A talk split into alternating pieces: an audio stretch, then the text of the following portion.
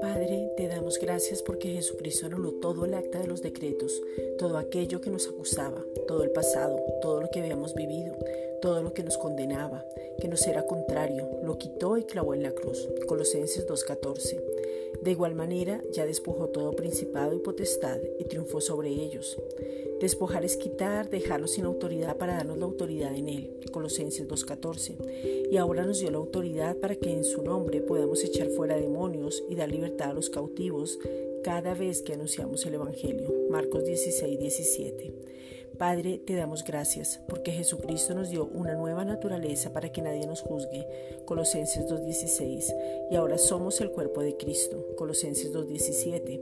Esta es la razón por la cual ya no hacemos lo que queremos porque somos su cuerpo.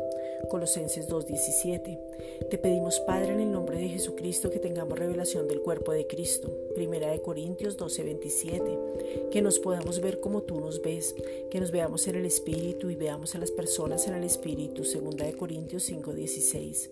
Que nuestro comportamiento sea conforme a lo que somos, porque nuestra vida está escondida en Cristo. Colosenses 3:3.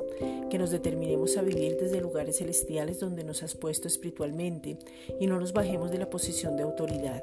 Efesios 2:6. Esta posición es de honra y honor y no para querer complacer la carne y nuestros pensamientos y sentimientos.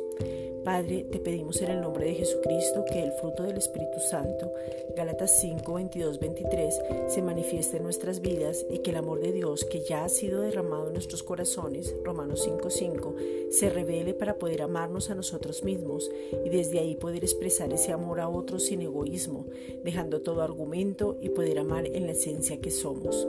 Primera de Juan 4, 7. Gracias Padre.